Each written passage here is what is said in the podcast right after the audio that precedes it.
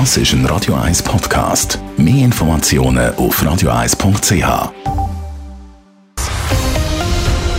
Radio 1 Thema. Die Omikron-Variante vom Coronavirus kommt näher. Heute ist in Österreich der erste Fall bestätigt worden. Auch in der Schweiz ist ein Fall in Abklärung.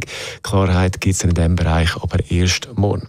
Die Corona-Experten vom Bund haben heute über die neue Variante informiert und Auskunft gegeben und davon gewarnt, dass sich Omikron sehr schnell könnte ausbreiten könnte. Einzelheiten von Raphael Wallimann. Die Schweizer Behörden greifen wegen der Omikron-Variante durch.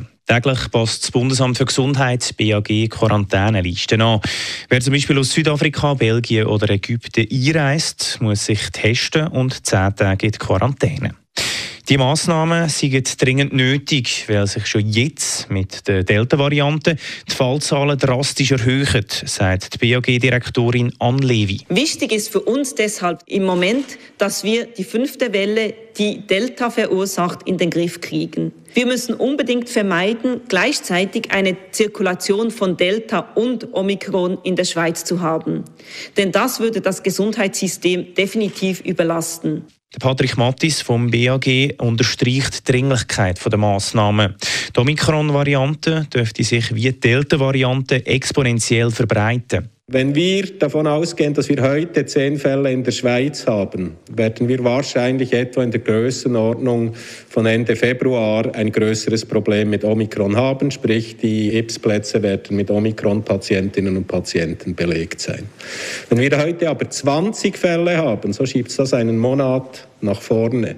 Vieles rund um die neue Variante ist momentan noch unklar. Allerdings sind Daten aus Südafrika besorgniserregend. Dort hat sich Omikron nämlich ausbreitet, obwohl viele Leute geimpft oder genesen sind, sagt Tanja Stadler, Präsidentin der Covid Task Force. Omikron scheint das Potenzial zu haben, sich auch da rasch ausbreiten zu können, wo ein hoher Anteil der Bevölkerung genesen oder geimpft ist und wo Delta sich nicht weiter ausbreitet. Mit anderen Worten, Omikron scheint einen Vorteil gegenüber Delta zu haben. Aber auch Tanja Stadler betont, dass man noch abwarten muss, um klare Aussagen zu machen. Genauere Daten werden in den nächsten Tagen und Wochen erwartet. Wichtig ist weiterhin, dass sich die Leute impfen und die geltenden Corona-Massnahmen strikt einhalten. Raphael Wallimann, Radio 1. Radio 1 Thema. Jederzeit zum Nachlesen als Podcast auf radio1.ch.